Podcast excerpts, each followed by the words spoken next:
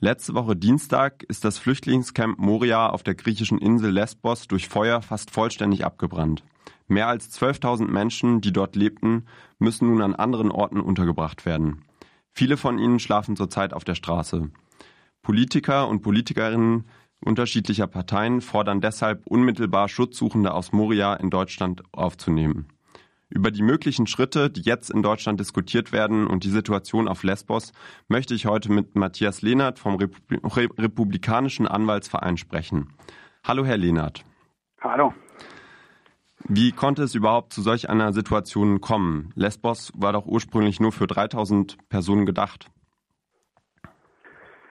Ja, also die äh, Geschichte von Lesbos, die Geschichte von Moria und die Geschichte der griechischen Hotspots im Allgemeinen haben eine äh, längere Geschichte. Ähm, die, äh, der wesentliche Hintergrund dieser äh, Geschichte ist ähm, der EU-Türkei-Deal und ähm, die äh, Einwanderung äh, durch Geflüchtete über die Ägäis ähm, über die Türkei nach Griechenland in die Europäische Union. Und ähm, was sozusagen wichtig ist bei der Betrachtung ähm, der Situation in den Lagern, in den Hotspots, ist immer Folgendes. Ähm, natürlich ist es wichtig, äh, die griechischen Behörden äh, auch unmittelbar in die Verantwortung zu nehmen für die Situation. Äh, auf den griechischen Inseln, in den Hotspots.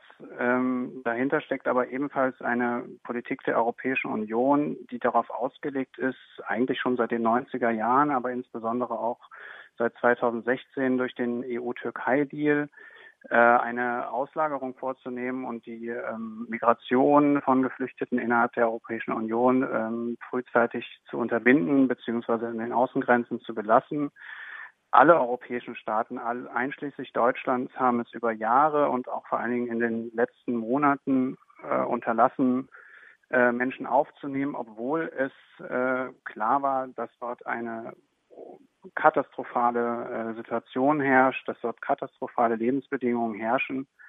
Und äh, wenn die Zahlen der dort verbliebenen Geflüchteten derart in die Höhe gestiegen ist, dann ist das eben nicht nur eine Verantwortung der griechischen Behörden, sondern ist das auch eine Verantwortung unterlassener Hilfeleistungen durch die Europäische Union, einschließlich Deutschlands.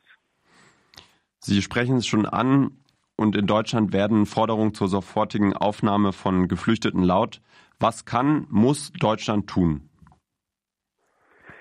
Ähm, wir müssen da, glaube ich, äh, so ein bisschen unterschiedlichen Ebenen auseinanderhalten. Einmal so ein bisschen der, der politische Diskurs einerseits und andererseits der rechtliche Diskurs.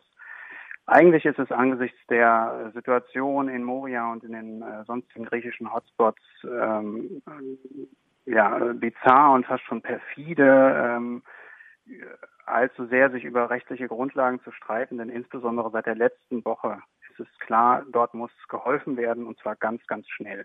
Ähm, und klar ist auf der rechtlichen Ebene eben andererseits auch, diese Möglichkeiten gibt es. Es gibt keine rechtlichen Hindernisse, Menschen aufzunehmen.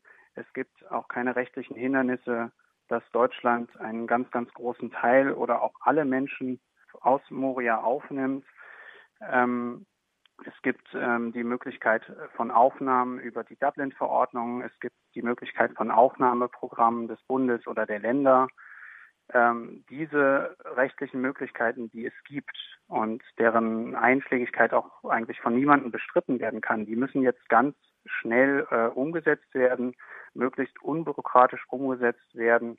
Und es muss einfach aufhören mit einem Diskurs rechtlicher Scheinausreden durch das Bundesinnenministerium, und durch äh, andere Verantwortliche. Es muss damit aufhören, immer wieder darauf zu, weisen, zu verweisen, dass es eine europäische Lösung bedarf, sondern es muss jetzt geholfen werden und die Zeit der Ausreden muss endlich ein Ende haben.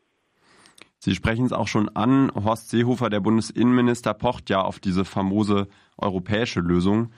Wie könnte die denn aussehen oder wird es überhaupt eine Lösung auf europäischer Ebene geben?